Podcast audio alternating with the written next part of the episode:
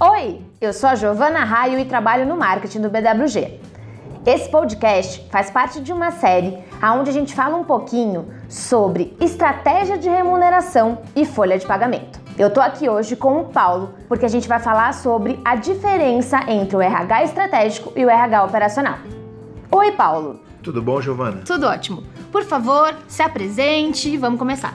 Legal. Eu atuo em RH há 25 anos mais ou menos, já trabalhei em algumas das maiores companhias que existem aqui no Brasil, tanto de capital aberto quanto de capital fechado.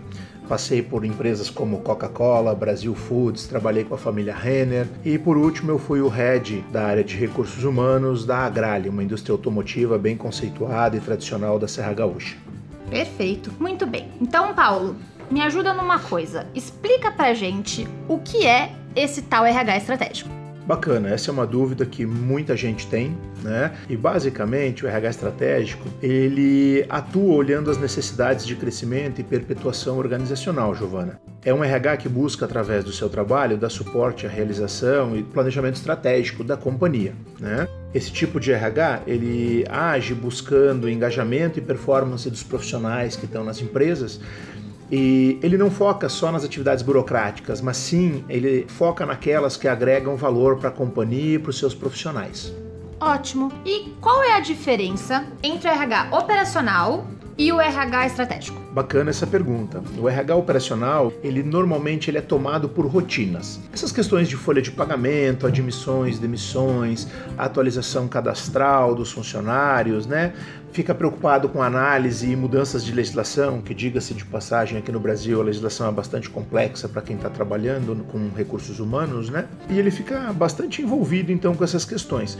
O RH estratégico, por outro lado, ele participa do negócio organizacional. Ele tem a rotina lastreada em atuação junto das lideranças da empresa, do board da companhia, buscando soluções que façam a empresa crescer, ser lucrativa e se torne desejada pelos profissionais que buscam oportunidade no mercado mercado. Esse RH ele busca transformar a empresa em uma referência de mercado, ser uma verdadeira experiência para o profissional que está chegando lá. Incrível. Pelo que eu estou entendendo, é um RH que vai estar tá preocupado não só com as burocracias do dia a dia, ele vai estar tá vendo os profissionais dele, o bem-estar das pessoas que trabalham lá e vai estar tá bem focado no core business. Perfeito, Giovana. A principal vantagem, vamos colocar assim, do método, né, de atuar como estratégico em recursos humanos é uma atuação no sentido de a empresa se tornar mais bem vista no mercado e principalmente nesse momento onde a competição por profissionais de alto nível ela está começando a se acirrar porque o mercado volta a se aquecer, né? Isso é um diferencial e principalmente é um diferencial na hora que a pessoa toma a decisão onde ela quer trabalhar. Fica muito mais fácil buscar no mercado pessoas profissionais qualificados se a empresa ela é bem vista, né? Fica mais fácil engajar as pessoas, principalmente. Quem está na empresa sente-se valorizado pelas ações uh, e trabalha mais feliz. E a gente tem que lembrar sempre, Giovana, que pessoas felizes no ambiente organizacional trazem resultados financeiros para as organizações. Perfeito, Paulo. Muito obrigada pela sua contribuição. Eu espero que a gente tenha diminuído um pouco das dúvidas do pessoal a respeito dessa diferença se tiver alguma dúvida, pode entrar em contato com a gente. E é isso aí. Sempre nos procure no BWG. Isso mesmo. Muito obrigada e até o próximo.